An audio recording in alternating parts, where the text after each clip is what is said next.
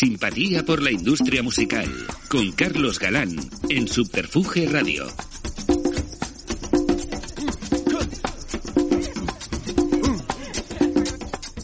Enciende las luces del estudio Alfonso Santiesteban de la calle Almirante para comenzar una nueva ración de simpatía por la industria musical en Subterfuge Radio. Seguimos con esta apasionante aventura que está siendo recopilar el testimonio y la experiencia de algunos de los que conforman el entramado de la industria de este país, procurando ir dando presencia a distintos enfoques dentro de esta y, por supuesto, de contar con la palabra de gente que sigue en activo, aportando y desarrollando. El invitado de hoy es ante todo un amigo, con el que he compartido un montón de momentos profesionales. Un tipo al que admiro porque ha sabido no solo reinventarse en algún momento, sino que ha inventado para el beneficio de muchos.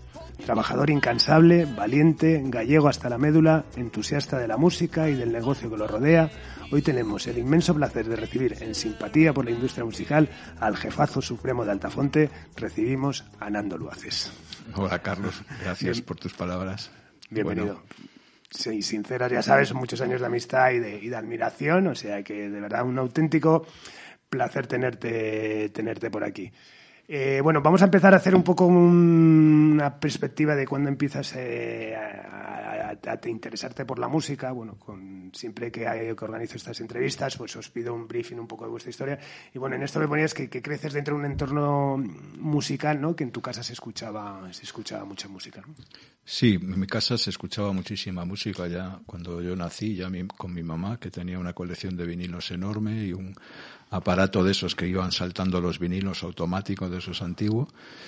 Y ahí ella ponía, pues tenía mucha música clásica, pero también muchos éxitos del pop de esos años. Y entonces, bueno, pues nos pasamos bailando la, la niñez y escuchando esa música y fue como mi inicio en eso, ¿no? Muy fuerte. Y bueno, y un gran descubrimiento con estos datos, o sea que llegas a estudiar teoría musical, guitarra clásica y jazz. Pues sí, durante seis o siete años estuve en el conservatorio estudiando guitarra clásica. Tengo una guitarra clásica muy buena de un artesano eh, madrileño. Y también estudié jazz, ten, tengo varias guitarras, en fin, que me puse ahí seriamente, pero llegó un momento que dije, oye, pues eh, no tengo, mi oído no da para, para esto, y entonces, pues nada, lo, lo fui abandonando, ¿no?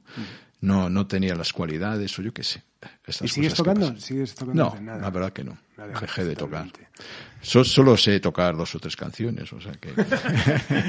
bueno, luego tienes tu primer contacto a nivel negocio musical, eh, viene por un nexo con Brasil.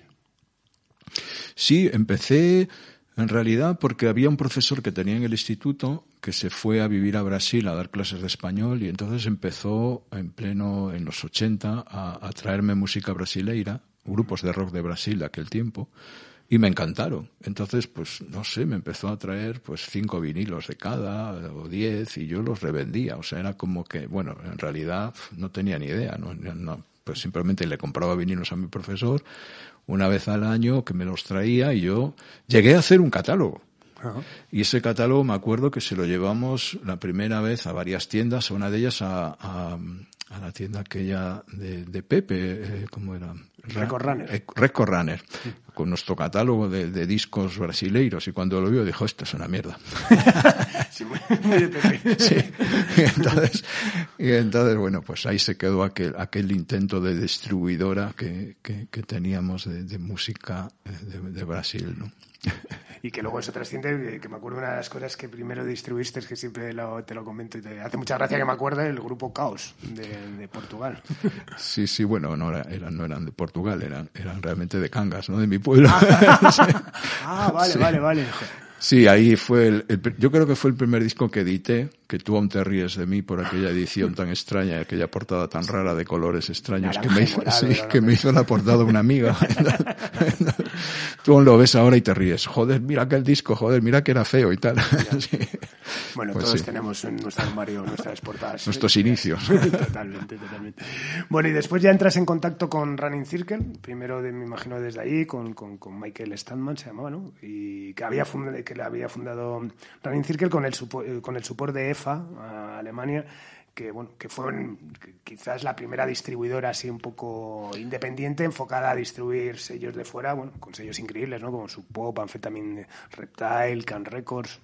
Sí, sí, había un montón de, o sea, empezamos con una distribuidora que en aquel tiempo había en Alemania muy muy potente que se llamaba EFA y yo empecé en primero en Vigo, cuando estaba en Vigo contacté con ellos porque en Vigo, en Vigo vivía con un alemán y allí teníamos una cosa que se llamaba discos rayados, que era como mm. los primeros discos, o sea, la primera compañía independiente casi de aquella época y había varios, ¿no? Por toda España.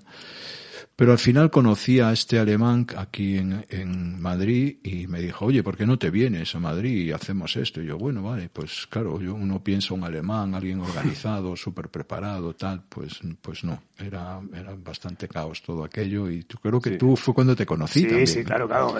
Yo tengo muy buen recuerdo, claro, yo lo vivía. Con el fanzine, que llegábamos a distribuirlo. Claro, claro, llegaba con el fanzine, siempre me, me metíais publicidad y luego el ambiente de Hortaleza 70 era muy guay. Sí, sí, era muy destroyer todo aquello. yo tengo un buen recuerdo. Pero al mismo tiempo teníamos bastante éxito porque había como un movimiento internacional de sellos independientes alucinante y en aquel tiempo pues había algunos muy buenos como Alternative Tentacles que, era como Discord o, o, Sub Pop que lo has nombrado que tuvieron un éxito descomunal con el grunge y todo aquello en el año 92 93 y nosotros éramos un poco el epicentro de todo aquello en España, porque lo distribuíamos y trabajábamos con esos sellos, entonces fue como un, momento muy explosivo de, la música independiente, ¿no? A nivel mundial, ¿no? Sí.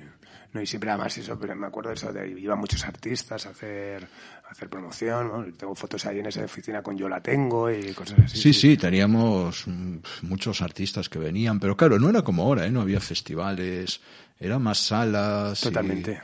Pero bueno, había un ambientazo y, y había, yo era muy fan, me, me, me gustaba mucho esa música y, y, me gustaban mucho los sellos. ¿no? Eh, tú eh, comentabas, pues ver, ver por detrás de quién era el, quién era el sello que editaba esto, quién no, quién estaba detrás, todo eso me encantaba. ¿no? y, y siempre soñaban en esos sellos tan buenos con esos pedazos de artistas que tenían, ¿no? Me, me encantaba eso.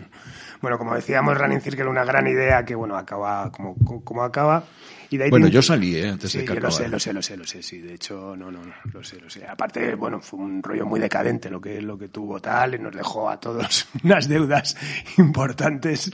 O sea, bueno, y bueno, te, te vas de, de, de, Running Circle y ya te vas a, montar Boa, ¿no? Que ya sí. un propósito de hacer una distribuidora y, bueno, pues aglutinas ya los sellos independientes que empezábamos un poco a, a sacar, la, a sacar la cabeza en esa época, pues Elephant, Yogano, Subterfuge, y también en esa primera oficina también en Vallecas, que también empiezas a trabajar un poco lo que es el rock radical vasco. En eso fuiste también un, pionero, ¿no? Sí, pues ahí empezamos con Boa y mm, sí, al principio era una distribuidora y distribuíamos también mucha música del País Vasco. Yo me acuerdo el sello Gore o no sé. El cojón prieto y los guajalotes. Ese fue nuestro hit un verano, no sé si en el 94, 95, que nos salvó el verano nunca me olvidaré de Cojón Prieto y los guajalotes. Muy, muy underground, sin duda. Un grupo muy, muy fuerte y muy, en fin, muy intenso. Aquellos eran años muy intensos y también muy alternativos, ¿no? No teníamos nada que ver, pues, con el mundo mayor, que estaban en, otro tipo de, de, artistas y de cosas. Nosotros teníamos un pensamiento súper alternativo y con artistas muy, muy alternativos y además nos encantaba esa onda, ¿no? Yo estaba realmente como muy fuera de, todo el mainstream, ¿no? Mm. ¿Y, y cómo afrontas? Porque, bueno, ya esas, tenías una vena ya de distribución con ese catálogo que, que, empezaste a hacer con los discos brasileños, pero ¿cómo afrontas en montar una distribuidora? ¿no? Porque me imagino que sería complicado al principio, yo me acuerdo de estar, luego por mi experiencia que hablaremos de, del diablo, ¿no? Eh, el tema de los, el número de proveedor, del corte inglés y todo eso, ¿no? ¿Cómo, cómo afrontas ese el rollo de decir voy a montar una distribuidora ya bueno, en realidad yo quería montar un sello. Era lo que me gusta. En realidad yo quería editar un disco de mi grupo, de, Los Rayados, que era el grupo que yo tenía, ¿no? En, en Vigo, en Cangas. Un grupo ahí de, de aldea y tal, ¿no? Y, mm, pero bueno, al final, como no sabía ni cómo hacer nada, porque ahí tampoco había mucha información donde yo vivía y donde nací, pues, eh, pues dije, bueno, primero tendré que saber cómo lo voy a vender, ¿no? Y así empezó un poco eso, intentando conocer un poco más cómo, cómo había que vender algo y cómo se hacía todo eso, ¿no? Y sí, empezamos con la distribuidora, pues eso, eh, pues sí, vendiéndole al corte inglés, y, pero claro, es que nuestros artistas ya incluso en aquella época vendían mucho, porque esos grupos vendían, yo qué sé, yo me acuerdo, Sociedad Alcohólica vendía 50.000 discos, La Polla Records vendía 100.000 discos, o sea, eran unas, unas cifras muy grandes. Entonces había mucha demanda, ¿no? Incluso los grupos internacionales, yo me acuerdo, pues yo qué sé, que voy a Barcelona, allí en la calle Tallers, que estaba todo lleno de tiendas, y de aquella ibas allí a vender discos y tal, y, llevas con un cuadernito y apuntabas a mano, era así como se hacía, ponme de este 5, de este 10 y tal, y, y, de repente tenía un, yo nunca me olvidaré, un vídeo de Minor 3, Minor 3, un grupo de, de completamente de hardcore de los años 80, y entonces me empiezan a decir, ponme 100 de este, 100 de este y 100 de este. Y yo, 100, 100, 100. Pero ¿qué es esto? Un vídeo de Minor 3. O sea, me parecía todo tan increíble, ¿no? Que, hubiera unos pedidos tan, tan grandes, ¿no?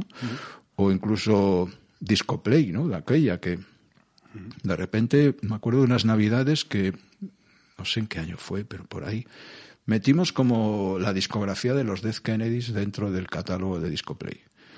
Y entonces el primer pedido, 15.000 discos entre todos, nuestros 15.000 discos en un pisito en, la calle Hortaleza. O sea, pero, pero ¿cómo vamos a, suministrar 15.000 discos? Para nosotros eran unas cifras eh, como muy sorprendentes, ¿no? Pero claro, había demanda, se, se vendían muchos discos. Pero bueno, que profundizaste en lo que era la distribución, porque como decías, al principio querías montar un sello. Te decías, no, por eso, ¿no? Porque yo, por ejemplo, que, que en, en, en un ejercicio de ego desmedido y que siempre diré que es el gran error de mi vida, cuando me creía que era la gran compañía tal, dije, si soy una gran compañía también voy a ser un gran distribuidor. Y monto el diablo y me pego el batacazo de mi vida porque vi que era absolutamente otra liga, ¿no?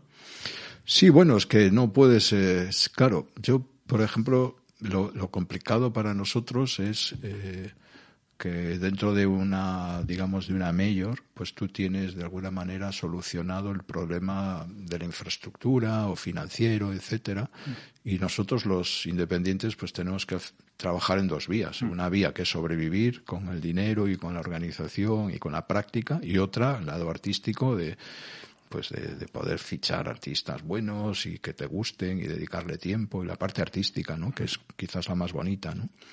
Entonces ambas cosas es difícil. Entonces, claro, hay gente que tiene más talento para una cosa y más talento para otra, ¿no? Y, y en general, los que nos dedicamos a esto nos gusta más la parte artística, aunque después hay que hacer una parte bueno, hay que, hay que tener una contabilidad y todo eso, ¿no? Totalmente. hay que pagar facturas, ¿eh? no nos olvidemos. bueno, y también en, el 94 más o menos empiezas a trabajar con el hip hop, con ese hip hop incipiente de, en España y, bueno, que, después conviertes a BOA, que es el sello, primero la distribuidora y luego el sello, en el gran referente del hip hop de, Latinoamérica. ¿no? ¿Qué, recuerdas de esos primeros inicios del hip hop? Eh, ¿Cómo de repente dijiste, coño, pues por aquí voy a, voy a profundizar porque realmente fuiste pionero en, esto? ¿no? Había primero, hubo primero como un movimiento de hip hop, que fue cuando empezó todo el hip hop, o cuando surgió ¿no? por mm. primera vez, que eran pues esos grupos que había incluso en España, ¿no? que, que fueron como que las propias multinacionales se lanzaron a, todas a por, ese, a por ese sonido, era el nuevo sonido. Y, pero eso como que duró poco, porque fue una cosa que los medios lo, lo, destruyeron, yo creo. Sí, fue todo el mainstream. Del, Rap in Madrid. Rap in Madrid, todos aquellos grupos, pues eran artistas que de repente eran hip hop, pero esto mismo pasó eh, también en Estados Unidos. Y después de ese movimiento, que es finales de los 80 o por ahí, pues ah, y que era, fue minoritario, aunque pagó un gran impacto, ¿no? Porque era un sonido nuevo, ¿no? Y a partir de, digamos, de los 90, pues empezó un, un tipo de sonido en el, en el urbano que es que ya no es, ya no tiene ese componente tan mainstream, ¿no? sino que es mucho más underground.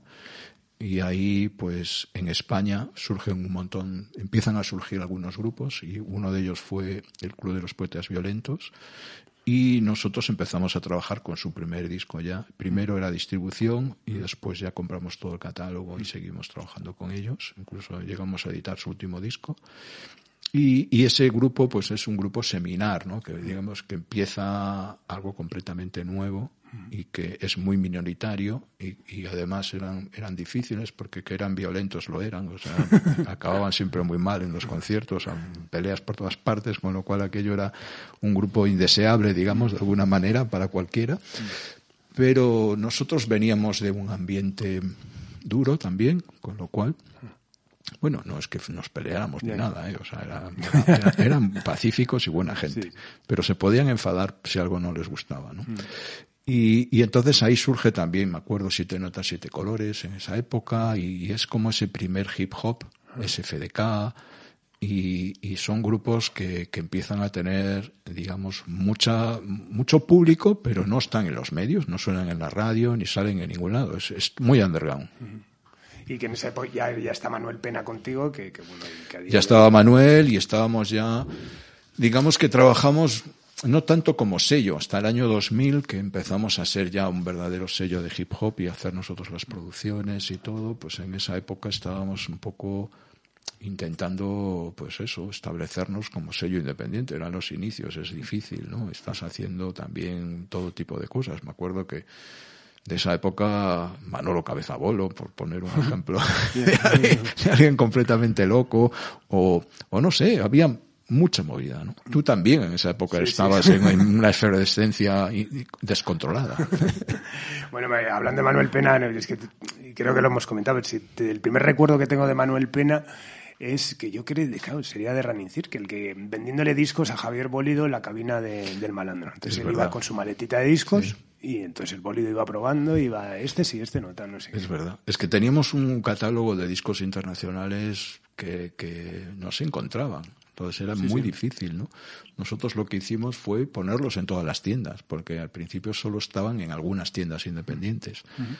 Pero después nosotros los pusimos en, en todas partes, esos, ese catálogo de música independiente internacional y, y, al principio pues eran joyas, eran, eran discos difíciles de encontrar, ¿no? cosas raras, de, artistas australianos o norteamericanos o ingleses y o sea, eran unos discazos. Sí, sí. Que era comprarlo así o comprarlo en Record Runner por 4.000 pesetas. Que Exactamente. bueno, también durante esa época eh, eh, lanzas esos míticos recopilatorios que son un universo sonoro, que ya tenían un formato, ya eran como, como cajas grandes y tal. A todos nos sorprendía muchísimo. ¿Cómo surge un poco la idea de, de hacer? Me imagino que como, como como todo, o sea, como yo siempre digo el Stereo Party, que el primer Stereo Party que lo hice fue porque hice un recopilatorio para regalarlo con en una tienda de discos y al final dije, ¿qué coño? Esto se ha hecho una marca, ¿no? Y al final ha sido un recopilatorio que, dura hasta prácticamente el día de hoy, ¿no? ¿Cómo surge Universo Sonoro y llegasteis a tener un éxito importante? Porque se vendía muy barato, ¿no? Además. Sí, fue, la idea era vender un disco recopilatorio que tenía doble, o sea, y además con tamaño, o sea, que era grande, ¿no? se veía grande, se veía un, un, paquetón, una cosa grande, y mm, a un precio barato y sobre todo que fuera promocional de los artistas que tenía dentro, ¿no? Y, mm, y me acuerdo que eso fue en el año 95, 96, y y, estábamos también medios arruinados porque siempre estábamos con el dinero mal, ¿no? En esa época siempre era como justo, ¿no? Y dijimos, bueno, a ver, si vendemos dos, dos mil o tres mil ya nos salva aquí el año y tal. Mira, eh, qué números, ¿no? ya ves, vamos, total, total. Y entonces no, pues vendimos como veinte mil o treinta mil, no sé, del primero. Y fue, claro, una cosa, porque se vendía muy barato. Vendíamos a mil pesetas, me acuerdo yo. Mm, y, se hizo un buen marketing, recuerdo además. Sí, había muy buen marketing porque tenía las portadas, las hacíamos, me acuerdo, con diseñadores eh, gráficos, con gente del cómic, súper chulas, hacíamos unos, unos, unos packagings muy mm. chulos, muy bonitos. Mm. Y además era, por ejemplo, uno, uno que tuvo mucho éxito, que debimos de vender como 70.000, 80.000, pues uno de los discos era todo de hip hop, entonces era el primer recopilatorio de hip hop de la historia de España. Entonces, claro, ese, solo por ese disco ya miles de personas compraban el disco, ¿no? Porque era muy interesante también descubrir artistas y sobre todo era como nosotros compilábamos así cosas como desde eso alternativas o experimentales, internacionales, era como un compendio de lo que estaba pasando en el, en el mundo independiente y para muchos fans era muy interesante descubrir todos esos artistas, ¿no? De repente, wow, ¿qué es esto? Wow. Y, y nosotros éramos, no, no era un criterio comercial, era un criterio completamente a nuestro gusto, ¿no? Lo que nos gustaba a nosotros o lo que pensábamos que era interesante, ¿no? Y bueno, y también en esa época creas el sello Fall Records, ¿no? Que empiezas, puede ser con el, ¿era un disco de Emilio Cao? No. No, son los discos de Berrogueto. Ah, y vale, vale, vale. Los, esos discos, ah, sí. Eso es un sello que creé de música gallega. Cuando en aquel, cuando lo creé, la música gallega era como una cosa así folclórica que nadie le hacía caso y que nadie me aconsejó que hiciera eso, pero después, fíjate, pues yo qué sé, Evia vendió un millón de discos o, Total. o sea, Bueno, eh, Luarna Lubre. Luarna fue- Lubre también, o Carlos Núñez, o nosotros con Berrogueto, Susana Seivane, vendimos miles de discos, o sea, nos iba muy bien con eso, y era una música, yo soy gallego, entonces me gustaba todo Y el sonido, ¿no? y ejerces Y además. ejerzo de gallego, claro que sí. Sí, gallego universal. Este es un disco también, eso no hace mucho, ¿no? De algo que, que se vendían en los Gadis, esto, que era como el Sondo Camiño, ¿no? Ese, bueno, ese festival, ¿no? Algo... Sí, después hicimos con el Sacobeo, hemos hecho cosas también, incluso conciertos en directo en el 2010 y mu- muchos discos. Pero bueno, no éramos, eso no se hacía con cosas de subvenciones. En realidad nunca, casi, nunca hemos recibido una subvención, ni siquiera en Galicia. O sea, eso te sorprende. ¿no? Con lo cual, la única vez que recibimos una subvención, esto es muy simpático, me acuerdo que nos dieron por un disco un dinero y lo presentamos un día tarde, entonces perdimos la subvención. Ese es un, cl- un clásico. Bueno, volviendo al hip hop, que, que, bueno, ha sido- ha estado muy presente en tu vida profesional, eh, llegas a crear el primer festival de hip hop, ¿no? El Cultura Hip Hop. Cultura Y- Urbana. Cultura Urbana, perdón. Eh, ¿Cuántas ediciones llegasteis a hacer exactamente? Se hicieron creo que como siete y nosotros nosotros hicimos cinco. Después lo vendimos, la marca, a, me acuerdo, a- al grupo Prisa, A Planet. a Planet, y ellos hicieron dos más. Y sí, eso fue también una experiencia impresionante, o sea, montar un festival así, de los primeros festivales que Claro. se hacían.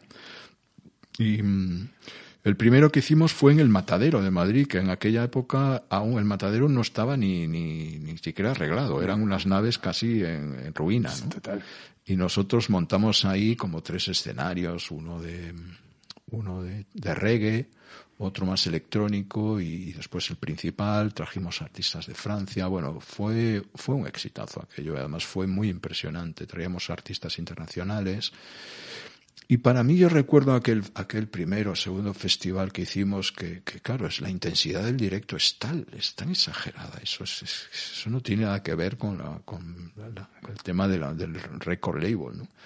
Y mm, yo me acuerdo una vez que, que- como que me elevé, ¿no? Me elevé después del concierto, estaba como medio metro elevado, con una energía que aquello era, había sido un, un exitazo. Nos fue muy bien al principio, ¿no? Pero bueno, fue también una lección de, como tú de- decías antes, ¿no? Una lección de zapatero a tus zapatos, ¿no? Totalmente.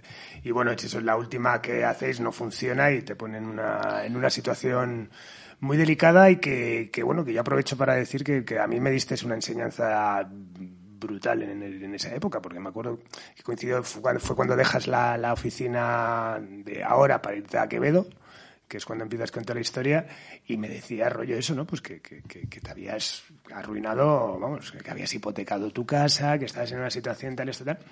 Y, pero joder, te vi con una energía absolutamente eh, mágica y muchas veces, eh, afortunadamente no, no he llegado a situaciones a eso, pero muchas veces, joder, pues el horizonte, pues, pues mira, por ejemplo, en estas situaciones que estamos viviendo dices, coño, joder, a ver si es total y no voy a poder contar eso y siempre, o sea, el, el- el- puedes caer, pero siempre te vas a levantar, ¿no? Si realmente tienes ese propósito de hacerlo. Y tú lo demostraste, ¿no? Entonces siempre lo tengo muy presente, ¿no? Entonces, ¿cómo sí, viviste bueno, ese a momento? ver, a- arruinarse fue bastante duro porque eh, pasaban dos cosas ahí, ¿no? Una era que habíamos perdido un dineral en el festival y otra no podíamos decírselo a nadie porque teníamos un montón de sponsors y no, no le íbamos a decir, oye, nos hemos arruinado se acabó el festival. Se acabó. Entonces teníamos que simular que, ah, que nos iba muy bien, ¿no? Pero en realidad fue un golpe duro en el que nosotros tuvimos que vender propiedades, hipotecar nuestras casas. Hicimos algo que yo creo que fue muy bueno y que me ha servido toda mi vida y es que le pagamos a todo el mundo.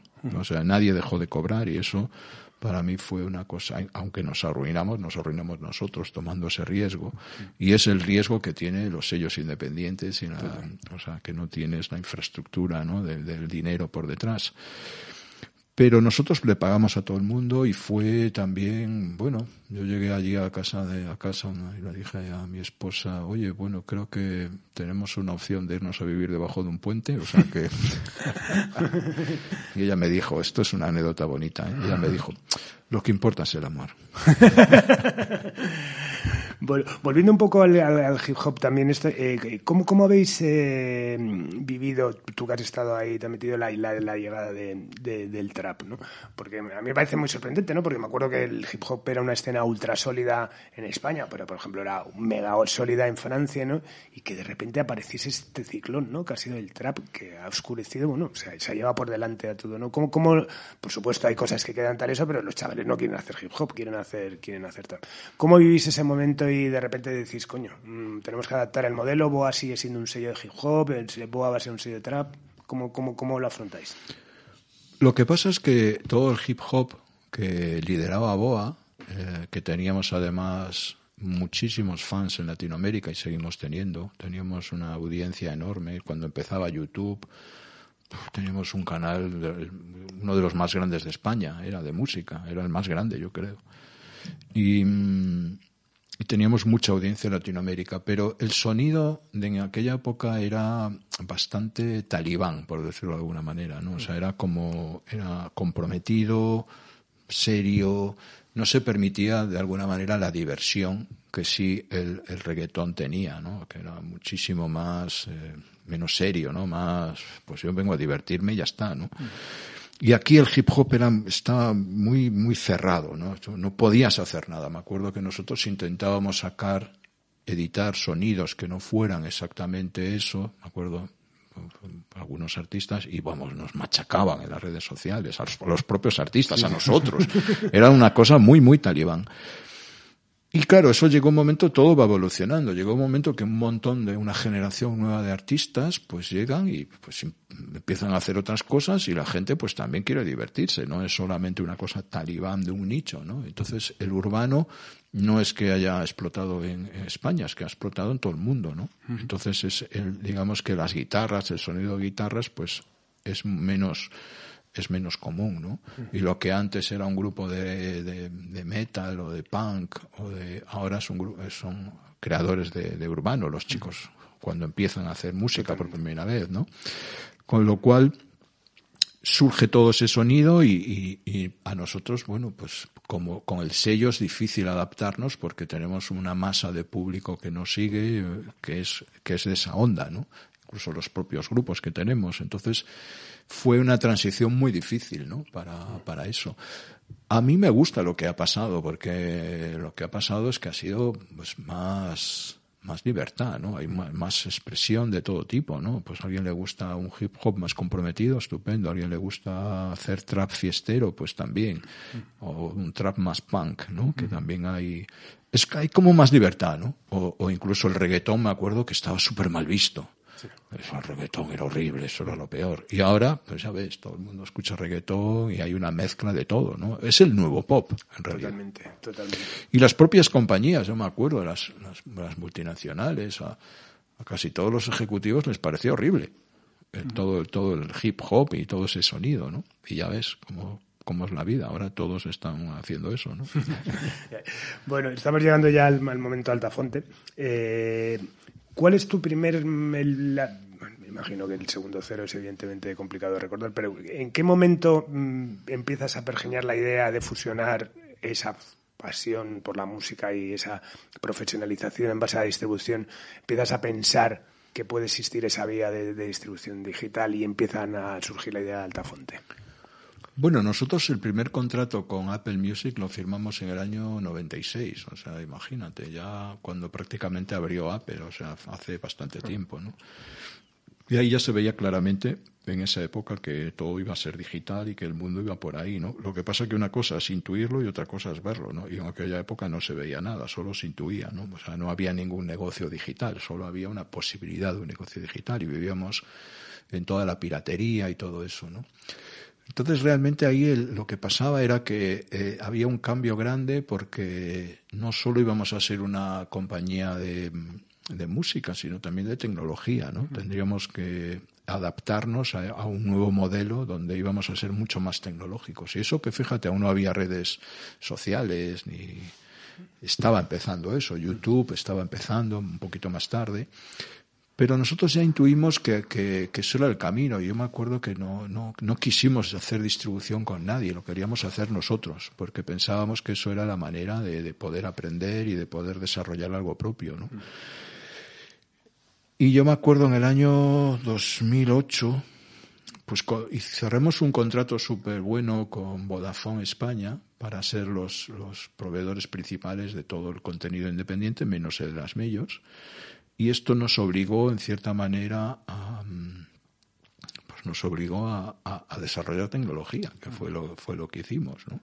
Y, yo me acuerdo que me fui en el verano de 2008 a Austria a cerrar ese acuerdo con, con Real Network y con Vodafone y yo, pues sí, todo muy bien, bueno, nosotros podemos hacerlo. Ellos solo querían trabajar con las majors y con un independiente que les suministrara todo. Estupendo, tal. Y ah, bueno, pues venga, estupendo. Ya se cierra el acuerdo y tal. Y antes de irme, me, me oye, espera, que faltan las especificaciones técnicas. Y ya me dan un libraco así gigante con todas las especificaciones técnicas. Yo, claro, lo veo y digo, no os preocupéis, esto, el mes que viene está todo, esto para nosotros es pan comido.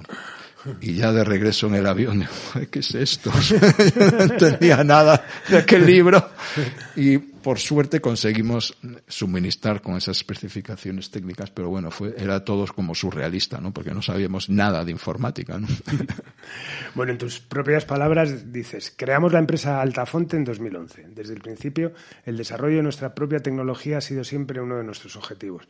He aprendido lo que es la programación y cómo funciona. La arquitectura de la codificación es fundamental y he descubierto un nuevo mundo tecnológico. Una de las mayores sorpresas es que es tremendamente creativa. Eh, ¿Cuándo asumes que, pues, cuando te dan ese, libro de instrucciones que de repente dices, madre mía, ¿dónde me, dónde me estoy metiendo?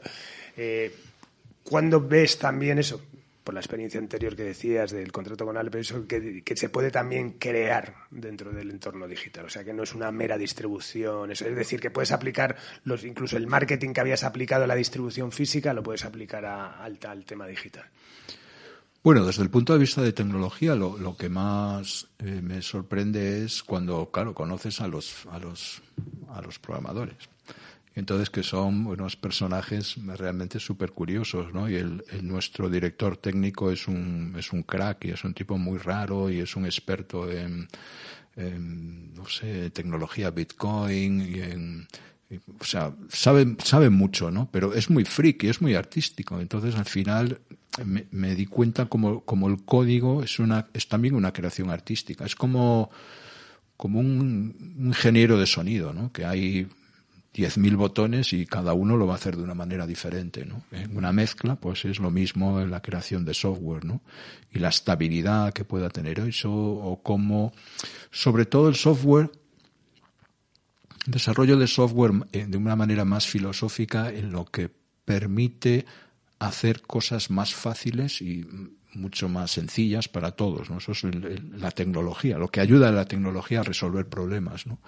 Entonces, todo ese, todo ese aspecto más filosófico alrededor de cómo solventar problemas complejos que parecen que son complejos pero que parecen fáciles o que se pueden ver fáciles, pues eso era una cosa que a mí me, empezó a gustar, ¿no? Todo eso. Y a lo largo de estos años me he ido metiendo como más y más en, el tema tecnológico. De hecho, ahora pues tenemos todas las semanas una reunión con, con todos los, digamos, directores de área de tecnología y estamos ahí viendo los, avances, qué pasa, qué no pasa, cómo es la arquitectura de software y cómo se entiende un, un complejo, o sea, un sistema complejo que está vivo, ¿no? Que es mm. como ítems eléctricos que producen cosas, ¿no? Entonces es como, es como, para mí ha sido como una nueva cosa súper interesante y súper creativa. Y bueno, eso hablando de todo el desarrollo tecnológico, pero luego también todo el desarrollo empresarial, ¿no? Y siempre tengo el, el recuerdo de, en tu oficina, eh, pues, estábamos, eh, yo creo, en el momento de la distribución física, donde empezábamos otra vez, de las muchas veces que hemos ido, hemos venido, con, con el disco de Annie Suite, yo creo que sería el 2009, 2000, sí, 2009, 2010 y tal, que tenías en, la en, tu, en tu despacho una pizarra donde ponías años y países. O sea, ponías como 2012 México, y yo decía, este chalao, o sea, o sea, pero ¿cómo va a montar esto tan, no? La verdad, y tengo esa imagen, además, me acuerdo que vine a la oficina y lo comenté aquí y tal, estoy diciendo, joder, que este tío quiere montar algo, pero que quiere trascender esto tal y tal, pero la verdad tengo que reconocer que pensaba que era una auténtica chaladura, ¿no? ¿Cómo vivías de Lo era. o sea, eras consciente de, porque yo creo que, que, que, que todos tardamos también en asumir que realmente lo que hacía el Internet era derribaba fronteras a tiempo real, esto tal, ¿no? Pero de, de, decir, joder, voy a montar una estructura en la que voy a competir directamente con una mayor, que es decir, de tener presencia en los países, ¿cómo surge ese, ese, ese engranaje para, para montar esa estructura o con qué propósito?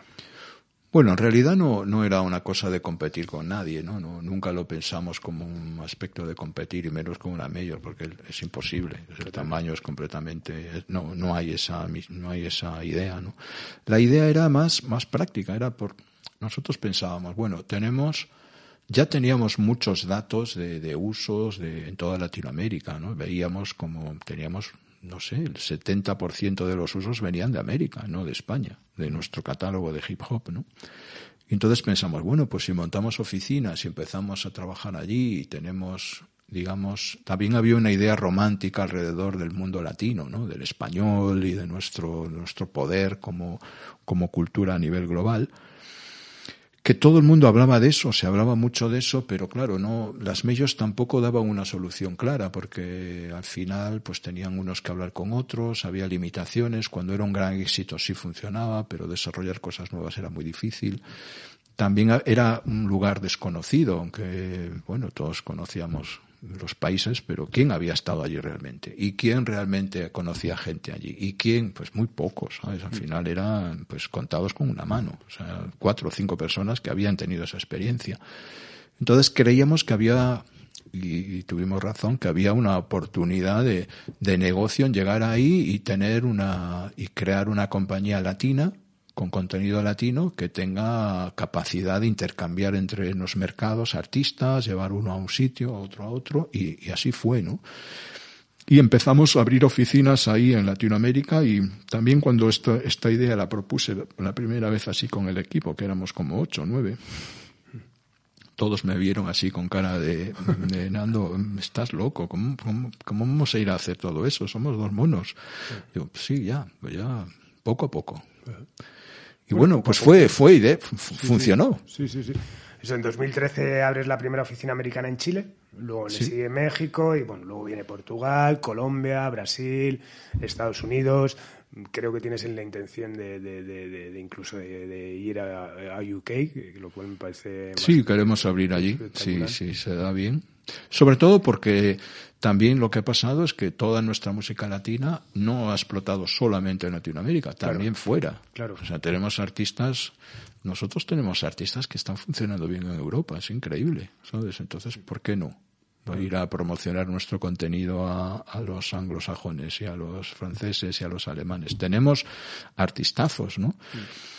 Hombre, Entonces, hay, que, hay charts hay alemanes con artistas de reggaetón, o sea que... Sí, y en Italia hay una radio solo de reggaetón, o sea que es, reggaetón en italiano, o sea que esto ya es lo máximo.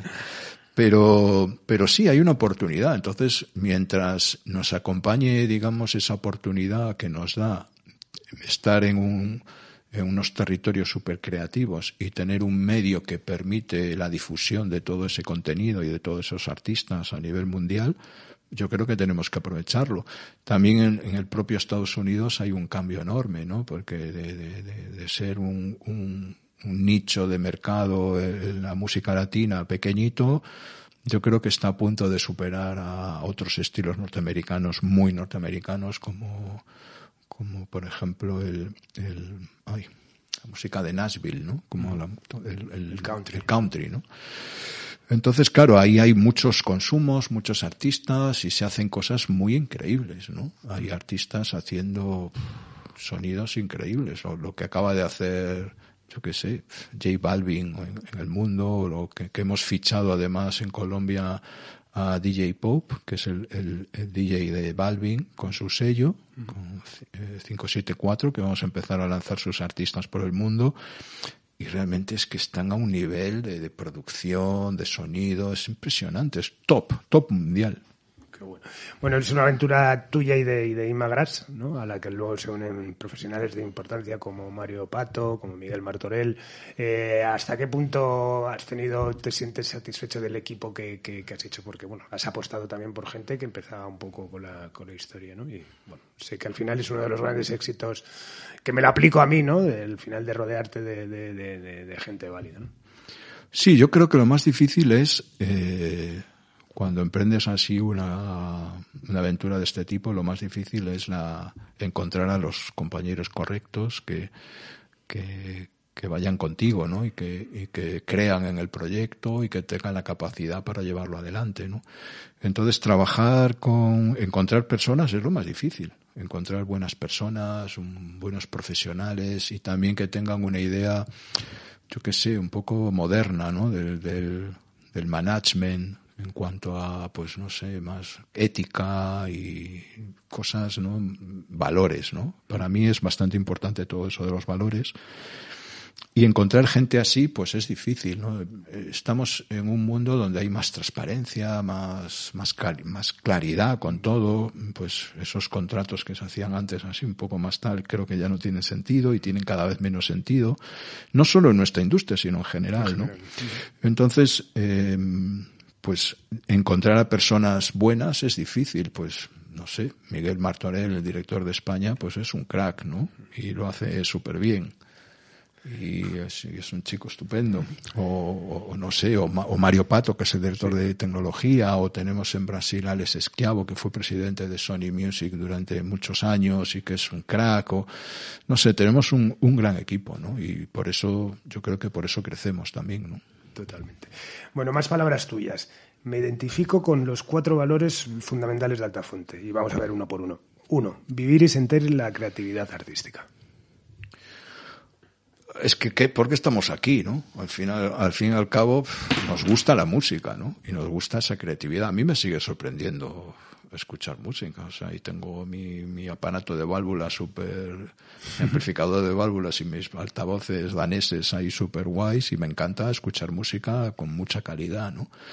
Y eso sigue siendo algo que, bueno, pues es mi hobby, ¿no? En fin, pues lo que hago es escuchar mucha música. Me gusta ya desde pequeño, con lo cual, pues al final tengo la suerte, todos creo que tenemos la suerte de trabajar con algo que nos gusta, ¿no? Entonces, claro, si, si pierdes ese valor, y cuando eres así ejecutivo o cuando, pues a veces como que pierdes la capacidad porque estás muy liado. Entonces necesitas realmente tener tiempo para escuchar música. Para poder disfrutar, ¿no? Que es por lo que realmente estamos aquí, ¿no? Totalmente. Yo siempre que hablo con artistas o con historias de cuando eso, pues hablas de los contratos, pues cómo ha cambiado todo, ¿no? La forma de, de, de, negociar, de plantear tal, pero al final siempre digo eso, ¿no? lo, bueno de todo es que lo que sigue mandando aquí es la música. O sea, todo el negocio ha transformado, todo tal eso, pero si no es por la música, evidentemente no haríamos nada. Bueno, dos, comprender la tecnología e innovar. Y ahí hay facetas apasionantes de Altafonte, como es el Altafonte Back Office, ¿no? Que es una herramienta absolutamente maravillosa. Sí, innovar es también otra cosa que creo que es muy importante, ¿no? Porque la innovación no viene solamente incluso por, incluso por un servicio, un producto o, una tecnología, viene también por los propios modelos de cómo nos organizamos, ¿no? Cómo, cómo la sociedad se transforma en otra cosa y cómo hay demandas de otras cosas. Entonces, innovar en cómo nos organizamos y cómo cambiamos nuestra manera de relacionarnos también es importante, ¿no? Porque hay, nos enfrentamos a muchos retos, ¿no? Muchos retos que tienen que ver, yo qué sé, con el cambio climático, por, por decirlo, por ejemplo, por ejemplo, ¿no? O como nuestro impacto moral, ¿no? Con lo, con lo que hacemos, ¿no? Entonces todo eso, pues, es buscar unas nuevas maneras de relacionarnos y de, y de no ser más felices, ¿no? Como es fácil la cosa, ¿no? bueno, tres, ser sobresaliente y responsable con los negocios. Aquí lo aporto. ¿El sentido común más que nunca? Efectivamente. El sentido común es la clave. Muchas veces no es que hagas algo muy bien, es que haces, ah, es que otros lo hacen muy mal. tú puede que hagas algo bien, pero otros lo hacen tan mal que mm, tú sobresales muchísimo, ¿no? Entonces yo siempre digo, la única cosa es hacerlo bien. ¿Qué es hacerlo bien? Es hacerlo bien, simplemente. Hazlo, hazlo, hazlo, bien. Sí, sí, sí. Y, aplicar, Todo. aplicar el sentido común. Es decir, ser, ser, valiente, porque tú, lo has, el sentido común. Tú lo has demostrado que, bueno, pues muchas veces el sentido común y la valentía se, se, tal, pero bueno, en tu caso han hecho un buen, un buen tándem. Y cuatro, actuar con transparencia y ética adecuada en todo momento. ¿Crees que hay opacidad en el, en el, en el, en el mundo digital? Eh, toda esta burbuja que hay alrededor, que si Spotify no liquida lo que debería liquidar, que si el artista recibe lo de tal. ¿Crees que todavía hay una nebulosa ahí? Aunque por un lado hablabas antes que creo que es real, que todo es más transparente. Ahora eh, sigue habiendo un, un back office que no está muy, muy, muy claro. Bueno, depende, pero en general yo creo que ahora hay acceso a una información muy, muy detallada. Por ejemplo, nosotros tenemos un back office que mostramos todo lo que ocurre con Spotify, pero es que el artista tiene un acceso directo a Spotify que puede ver lo mismo prácticamente. Entonces, eh, pues no, engañar no es posible, porque si tú dices una cosa y Spotify dice otra, y hay un problema, ¿no? Y sí que hay, por ejemplo, algunos, algunos, pues no sé, por ejemplo, pues eso, que hace YouTube, ¿no? Que bueno, que paga de una manera que no está muy clara, ¿no? Como es, es un poco opaco, ¿no? Pero creo que también el propio YouTube está poniendo todas las condiciones para hacer un cambio alrededor de todo eso y ha creado YouTube Music y entonces yo creo que desde luego que puede gente haya eh, personas que engañen, ¿no? Y que tengan eh, cosas oscuras, pero en general creo que se está atendiendo todos en general a una mayor transparencia de todo y una mayor claridad, ¿no? Y los contratos eh, con los artistas pues tienen que seguir esa vía, ¿no? Más transparentes, más flexibles, más claros y, y, también es una manera de, de, es un paradigma completamente distinto, ¿no? Antes el poder era tener la información, ahora el poder es compartirla. Es completamente diferente, ¿no? El, el, paradigma de lo que era el poder, ¿no? El poder que te daba, pues, una gran compañía, pues tenía el acceso a los estudios, a la radio, a la televisión, y tú prácticamente, pues, no tenías más que aceptar, ¿no? Hoy en día el artista tiene el acceso a los medios de comunicación a través de las redes sociales, puede grabar su disco casi cuando quiera y puede, tiene mucha más libertad, ¿no? Entonces, digamos que se ha compensado el poder entre una parte y otra, ¿no? Positivamente, yo creo. totalmente, lo comparto. Bueno, ¿cuánto le queda por cambiar y crecer a la distribución digital? A nivel volumen, a nivel monetización, por ejemplo, hablabas ahora lo de YouTube, que creo que es algo que a nosotros, a, a todos los que nos dedicamos a esto, nos atormenta un poco. Eso, ¿cuánto crees que le queda todavía por, por, evidentemente va a evolucionar, se va a transformar, como todo tal esto, pero ¿crees que todavía, o sea, que existe la opción de, de, de lo que ahora da uno de tres? No sé si me explico. Sí, yo creo que no es tanto lo que la, la, distribución, sino es el propio negocio, ¿no? El negocio de la música va a seguir creciendo, por lo menos las proyecciones son de crecimiento, porque hay muchos nuevos usuarios que están entrando, ¿no? Se leía que el 23, hay un 23% nuevo de internautas que ahora compran por internet en la pandemia, más, mm, o, sea, o, sea, es mucho, ¿no? Mm. Mucha, mucha, gente que nunca había comprado por internet y ahora mm. compra, ¿no? De hecho, incluso para nosotros en físico es sorprendente, pero hemos seguido vendiendo en un montón de discos y todo online, discos físicos. Sí, sí, sí, ya Amazon pues ha crecido mucho, efectivamente, pero también otros, el Corte Inglés o la FNAC, ¿no? Y entonces yo creo que sí, que hay un camino de crecimiento. Lo que creo que también hay como una saturación, hay demasiadas cosas. Entonces está volviendo como, o yo creo que debería de volver como un, un espacio donde hay más tiempo para para desarrollar artistas, para dedicarle más atención. No se trata de cantidad, sino se trata de calidad, ¿no? Mm. Y creo que por ahí es como el futuro también puede ser interesante para todos nosotros, los, los independientes, ¿no? De trabajar en, en, con artistas que sean más grandes y que tengan más impacto, pero manteniendo nuestra esencia, ¿no? nuestra esencia independiente, que creo que es, que es importante y que es bueno para la diversidad. No, lo, no creo que los oligopolios sean buenos. Cuanto, mm. cuanto más variedad hay, mejor. ¿no? y también nos vamos un poco a esa diversidad. Yo creo que me gustaría que fuera así en el futuro. Igual no, ¿no? Pero cuanto más diversidad, mejor, ¿no? Más, más, mejor para todos. Totalmente. Bueno, ¿qué, ¿qué, piensas del streaming como vía de la difusión de directos? Estas cosas que dices que ha afectado la pandemia, eh, eso pues el, crecimiento del e-commerce, de, la, utilización de plataformas, ¿no? Porque, porque yo creo también, yo en mi caso eh, lo he notado, ha sido sensible a que se ha notado que mucha gente ha empezado a consumir, por ejemplo, Spotify y al final cuando entras en Spotify por primera vez no, no, no, no buscas descubrir, buscas escuchar el disco que te moló cuando tenías 15 años, ¿no? Entonces, eso. ¿Qué piensas eso del streaming, todo esto que, que llegó, que bueno, pues que, al final la pandemia va a cambiar muchas cosas, ¿no? Y una, una de las formas eso. ¿Crees que el streaming va a ser una vía clara de, del directo o no la, la experiencia del directo? Yo, yo, yo no lo creo. No, yo estoy contigo totalmente. Porque el directo no es solo el directo es, es también tomarse una cerveza, tocar a las personas, darse un abrazo, echarse una risa, yo qué sé, salir de marcha. Eso es el directo. O sea, los festivales son concentraciones para pasarlo bien. Un montón de gente. O sea, no es para. También se escucha música, ¿no? Pero hay muchos festivales que el, como el 50% de la gente no va por la música, va por los colegas y por la fiesta y, más. o, más. Y por otro tipo de cosas, ya sabemos. Y entonces, bueno, pues yo creo que no, yo creo que el streaming, pues, pues sí, es una opción, pero no va a sustituir nunca, yo creo, no sé, al, al, directo, al, al encuentro, porque quizás lo que puede pasar es que no haya tanto y lo que haya tenga más calidad. Eso también puede ocurrir, ¿no? Que no sea, no valga cualquier cosa, ¿no?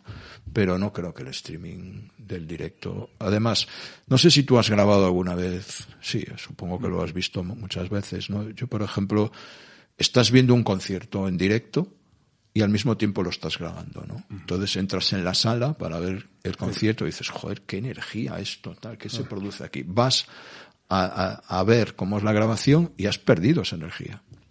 Y se está haciendo allí al momento. es imposible captar esa energía que está ocurriendo en, en, un teatro en directo, captarla en una grabación. Es imposible. O por lo menos en mi experiencia nunca he visto que se pueda trasladar ese, ese sentimiento, eso que se siente el directo con otras personas y lo que emite el, el artista, su energía. Como, después eso mismo en una grabación. Es que para mí se pierde. Totalmente. ¿Y de la inteligencia artificial? Íñigo Zavala, presidente de, Warner Latin, eh, hablaba de que era una de las grandes apuestas del grupo, profundizar en lo que era la inteligencia artificial, lo que eran eh, aparatos como Alexa, como Siri, como tal, que como supone que te van a acabar conociendo mejor que, que a ti mismo. Posiblemente va a ser una evolución en cuanto a cómo consumamos, ¿no? Y también puede ser una manera de manipulación, desde luego, porque claro, todo se va a convertir a asistentes de voz que, le pides cosas, ¿no? Eh, ponme una taza de té y ponme un poquito de música de Anne Sweet con mi té, ¿no? Por ejemplo. Y, y, entonces eso sí que va a ocurrir y, y ahí estaría toda esa inteligencia, digamos, que se crea ahí, ¿no? Pero pero hay un factor humano también que yo creo que no, que no lo va a poder sustituir, ¿no? Porque al, al final hay muchos, muchos elementos que no dependen del dato, ¿no? Que dependen del sentimiento de una persona. Quizás las máquinas podrían llegar a tener sentimientos, pero para mí estamos un poco lejos, aunque bueno, Mira, hay películas que muestran todo lo contrario, ¿no? Sí, hombre, pero más que nada es también eso, le, le, le, al final, como vivimos en el mundo del algoritmo, ¿no? Que esas mismas máquinas generen eso. Yo, por ejemplo, eso, mi, mi hijo pequeño tiene nueve años, este llega y le dice, Alexa, cuéntame un chiste de Jaimito, Alexa, ponme esta canción, Alexa, me quiero animar. O sea, que al final o sea, se supone que esos mismos, o sea, te van conociendo, ¿no? Y te, te, te sí, sí, es, eso es la inteligencia artificial, eso, eso es. Y es, es, bueno, es el reto de la, de la capacidad humana para vivir con máquinas, ¿no? Yo qué sé. Esto es, esto es ciencia ficción. ¿no? Totalmente, ya, ya. Pero bueno, hemos visto tantas cosas que pensábamos que eran ciencia ficción. Sí, sí, pero lo vamos a ver, lo vamos a ver, está, está claro, ¿no? No sé si nosotros, pero bueno, yo creo que sí. Todavía somos jóvenes. Bueno, ¿qué objetivos tienes con Altafonte a medio y largo plazo? ¿Sigue en pie la idea de irte a vivir a Los Ángeles? Sí, la idea es tener una experiencia personal y familiar, irnos a vivir a Los Ángeles y, bueno, nuestra idea es intentar eh, seguir creciendo y, y, tener cada vez más una, una compañía boutique, que sería un poco nuestro, nuestro objetivo, ¿no? Una global boutique y poder ir ofreciendo más cosas a, nuestros artistas y a los sellos con los que trabajamos y, y tener más impacto y, pero no queremos tampoco entrar en esto, estas cosas de las peleas del market share y todo eso. No sé, esto es un poco para, yo estoy un poco fuera de eso, ¿no? Y más, eh, estamos más por el logro, por hacer cosas interesantes y chulas y, y, sobre todo pasárselo bien, ¿no? Que yo creo que es, varios programas que, que, que he escuchado tuyos, la mayoría de tus, de tus invitados, eh, pues es su camino vital, ¿no? A lo largo de la vida y al fin pues todos hablan de felicidad, ¿no? Pues yo quiero pasármelo bien, ¿no? Esto es un poco por lo que estamos aquí, ¿no? Por un poco divertirse, ¿no? Y no tanto, no es una ambición, es, es una ambición monetaria, ¿no? Es mucho más una ambición de forma de vida, ¿no? Totalmente. Bueno, fuiste uno de los fundadores de EUFI, la Unión Fonográfica Independiente, y la presidiste durante un tiempo. La semana que viene, precisamente, te comentaba antes, tengo a Marky Cat, que es el actual presidente. ¿Qué significa UFI para ti y qué sentido le ves ahora mismo? Bueno, UFI es una, la unión de todos los, la asociación de sellos independientes. Yo creo que cuando lo constituimos, pues tenía todo el sentido del mundo y lo sigue teniendo. O sea, es, está bien que haya sellos independientes y que haya variedad. Hay que enfrentarse a, retos y a problemas nuevos cada vez, ¿no? Y, pero yo creo más en que no, no tanto una diferencia entre independientes y mayors, sino yo creo que, bueno, somos un sector, debemos que estar todos unidos y hay intereses diferentes, pero al fin todos vivimos en el mismo ecosistema y hacemos algo parecido, ¿no? Entonces, pues hay lugar más para colaboraciones y para estar juntos que para discusiones, ¿no? Yo soy miembro también de, de Merlin Network, que es una, es una, digamos, un ente que, que, agrupa más o menos a un 15% de todos los sellos independientes del mundo. y, y, lo que hacemos es negociar conjuntamente contratos con las, con las plataformas digitales. ¿no? Entonces es súper súper interesante y bueno. Por un lado, para las plataformas tienen un interlocutor para hablar con miles de sellos en el mundo y para los sellos tienen un interlocutor que negocia un contrato en unas condiciones justas. ¿no? Entonces eso es la, claramente la, la, la, gran ventaja que tiene de estar unidos los, los pequeños, ¿no? porque hay tres medios y el resto. Entonces creo que ese resto necesita estar unido y aunque haya diferencias y aunque ya sabemos que los independientes somos independientes, ya lo dice la palabra, y más raros que raros, cada uno peor que el, que el anterior, pero, pero creo que estar unidos es bueno y compartir y respetuosamente las cosas entre todos es súper bueno, ¿no? Totalmente. Bueno, siempre has hecho galas de, de, independiente, ahí en esta entrevista ha salido muchas veces. ¿Qué significa la independencia para ti? Una vez se lo escuché a uno que decía, ser independiente es no depender. Totalmente.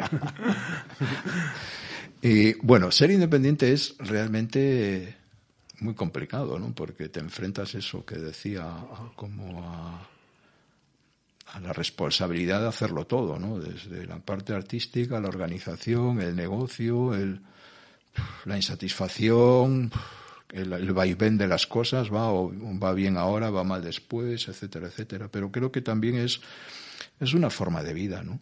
Es una forma de vida que quizás no es para todo el mundo, pues es para personas igual más alternativas en su forma de pensar, ¿no? Alguien quizás muy estándar, con un sello independiente, no sé, aunque también ocurre, ¿no? O sea, que hay mm. de todo en la vida del Señor, ¿no? Pero creo que independiente es no depender y, y, en cierta manera tener cierta libertad. Nadie dicta lo que tú quieras hacer, ¿no? Sino, o si lo dicta alguien es el sentido común, como decías tú. Bueno, ¿cuál es tu visión del mundo que nos espera post pandemia? Yo veo zombies caminando por la calle. veo el planeta Urano que está en fuego vivo, rojo. Veo cosas que tú jamás has visto antes. no. Eh, yo creo que va a ser bueno, muy bueno, porque ha sido una transición tecnológica impresionante, obligatoria, al que no le gustaba también lo ha tenido que hacer. Y, por ejemplo, creo que mm, nosotros no sé si volveremos obligatoriamente a las oficinas alguna vez y quizás ya nunca. las oficinas las vamos a tener para encuentros, para hacer eventos, para encontrarnos nosotros, pero no necesitamos ir ahí cada día. Eso es impresionante, ¿no? También en la música, pues fíjate, toda esta transición digital se ha acelerado muchísimo. Nuestro negocio cada vez es más grande en el, en el ámbito digital. Y al mismo tiempo vamos a necesitar obligatoriamente relacionarnos, ir a restaurantes, ir a conciertos, vernos, ¿no? Con lo cual creo que es una que se acerca a una sociedad como más libre en cuanto a que hay más autorresponsabilidad por parte de todo el mundo y al mismo tiempo, pues cuando nos encontremos va a ser más intenso, ¿no? Más, no sé, no, no, nos vamos a ver igual todos los días, pero cuando nos veamos vamos a hacer una gran fiesta, yo creo. bueno, y la pregunta para terminar, la pregunta que siempre hago a todos mis invitados, ¿quiénes han sido tus referentes en la industria musical? Bueno, eso lo he escuchado, que lo preguntabas y yo me lo preguntaba, ¿y quiénes han sido mis referentes? Entonces, claro, el problema es que los independientes no tenemos referentes, porque, claro, no fuimos a una escuela ni, ni, ni, fuimos a, trabajamos en una multinacional donde, donde había alguien que era tu referente, ¿no? Yo, por desgracia, no he tenido eso, ¿no? Mi referente han sido siempre los sellos independientes que a mí me gustaban, ¿no? Y ver eh, una marca como Subterfuge, por ejemplo, con toda su personalidad y, los artistas que hacían y no sé, y producir cerveza o cosas raras, ¿no? Que dices, joder, esto, esto mola, ¿eh? Tener ahora aquí 2.500 cervezas tan buenas, esto marca subterfuge, esto sí que mola todo, ¿no? Entonces, bueno, creo que mis referentes siempre han sido, pues, sellos que he seguido a lo largo de mi vida y que me han gustado mucho y a veces he conocido a los, a los directores y a veces no, pero es siempre eso, ¿no? La creación de, gente que estaba dentro de, la industria, ¿no? Haciendo cosas diferentes, sub pop en su momento, Discord, Alternative Tentacles, o yo que sé, ahora mismo, no sé, Vegas Group, o Pias, o Subterfuge, o Elephant, son impresionantes, ¿no? Llevan ahí 30 años haciendo cosas increíbles. Y yo veo eso y digo, joder, quiero ser de mayor como ellos. bueno, muchísimas gracias, Nando. Un placer de, de, verdad. Aquí te dejo el micrófono por si quieres decir algo más. No, quiero solo eh, gracias Carlos por este estupendo iniciativa que tienes, que mola todo y a ver, como dicen otros invitados, a ver cuándo te toca a ti. Yo quiero escuchar tus historias también. Bueno, muchísimas gracias. Pues nada, apagamos las luces de esta nueva edición de Simpatía por la Industria Musical desde el estudio Alfonso Santisteban de la calle Almirante con Laura Rodríguez a los mandos y nos vamos con una canción que sin duda ilustra un poco más que esta interesante conversación que hemos tenido con Nando. Nos vamos con mitad y mitad de Casey.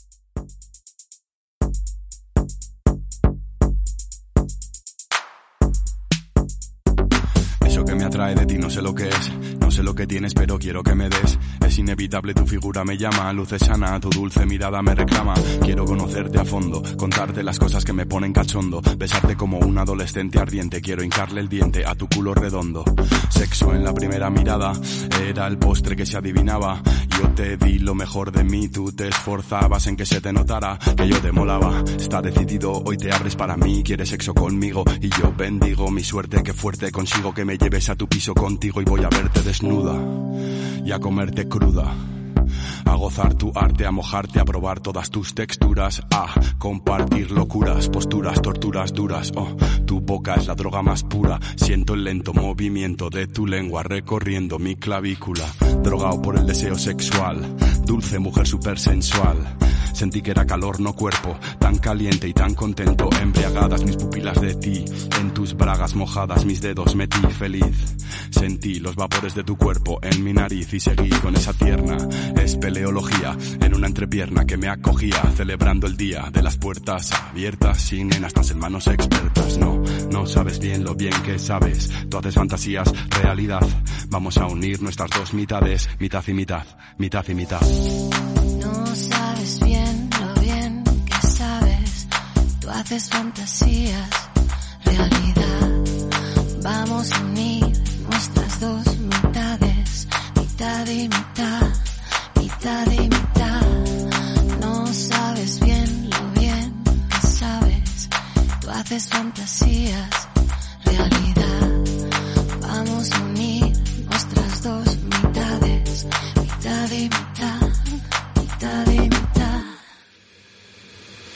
que me atrae de ti, ya sé lo que es o es que no te ves. Tú eres bonita de cabeza a pies.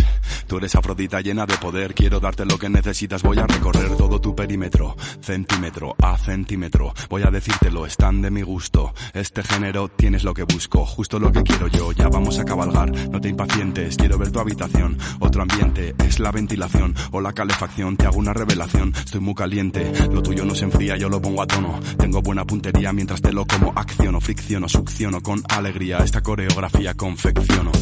Tu cuerpo es el sueño de algún dios de algún mundo lejano aún. Te hago esta pequeña observación antes de ponerme el condón y empezar con el pum, pum, pum, capum, pum, pum, pum, capum, pum, pum, pum, capum, pum, pum. Qué maravilla. No hidráulico, sí mágico, sí rítmico, íntimo, idílico. No rígido ni insípido, sí físico, sí animal y acrobático. Pienso mientras te agachas, porque lo llaman el perrito si es a gatas. Tú eres la leona, yo me siento el rey, más bien un buey, empujando a una vaca, ey. Sondeo el bombeo y compruebo que golpeo al tempo de tus jadeos. Me entrego, accedo al juego, va, méteme un dedo, enséñame esos trucos nuevos. Voy a estallar, esto está ya, no hay vuelta atrás, vamos para allá, juntos en la misma explosión sexual se oye ya la orquesta que anuncia el final. Éxtasis, viaje astral, segundos de muerte. Un dios lejano se acerca y sonríe al verte. Dos cuerpos caen rendidos sobre el colchón.